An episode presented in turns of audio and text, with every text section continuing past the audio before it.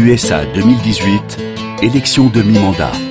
Ces élections de mi-mandat pourraient bien se transformer en référendum pour ou contre Donald Trump. Les républicains se trouvent face à un dilemme.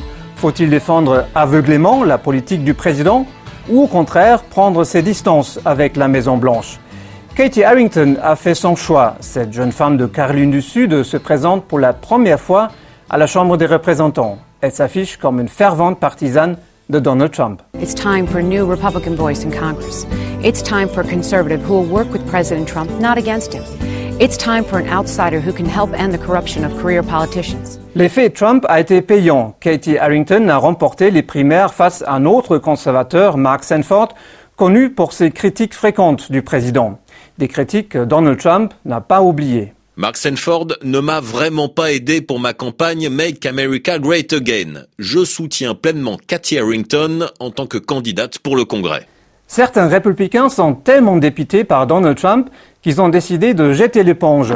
C'est le cas de Charlie Dent, un député conservateur modéré de Pennsylvanie, visiblement très remonté contre le président. Son discours d'adieu devant la Chambre des représentants a pris des allures de règlement de compte. Too many Republicans uh, expect unquestioning, blind unquestioning loyalty and obedience uh, to President Trump, no, no matter how absurd or destructive the comment or behavior. Selon les députés, l'attitude du président a eu des effets désastreux pour le pays. We've already seen a rise in the three headed monster of isolationism, uh, protectionism, and nativism. Uh, these are not qualities of a great nation. Plus de 40 républicains ne vont pas se représenter à la Chambre. Les démocrates espèrent en tirer profit et ils ont des raisons d'être optimistes, nous explique notre correspondante à Washington, Anne Corpé.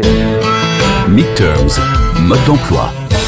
La Chambre des représentants compte 435 élus. Tous remettent leur siège en jeu en novembre pour un mandat de deux ans. Chaque État a un nombre d'élus qui dépend de son poids démographique. Les démocrates doivent ravir 23 sièges aux républicains pour conquérir la majorité. Un objectif à leur portée. L'enjeu est crucial. En prenant le contrôle de la Chambre, les démocrates seront en mesure de bloquer le programme législatif de la Maison-Blanche. S'ils l'emportent, ils présideront par ailleurs les commissions qui ont le pouvoir de lancer des enquêtes. Ils pourraient ainsi assigner les ministres de Donald Trump pour des auditions sous serment sur des sujets aussi variés que le budget, la défense ou la justice. La Chambre des représentants a aussi le pouvoir de lancer une procédure de destitution contre le président, mais elle ne peut la faire aboutir sans une large majorité au Sénat.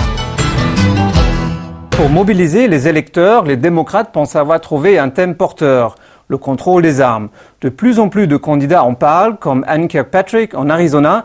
Elle est candidate démocrate à la Chambre des représentants. Anne's committed to banning assault weapons and passing universal background checks. Il y a quelques années encore, Anne Kirkpatrick défendait un accès libre aux armes à feu, mais elle a changé d'avis depuis, comme d'ailleurs l'ensemble des Américains.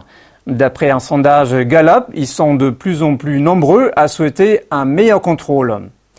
À la semaine prochaine, on vous parlera d'un autre enjeu de ces élections de mi-mandat, la bataille pour les postes de gouverneur.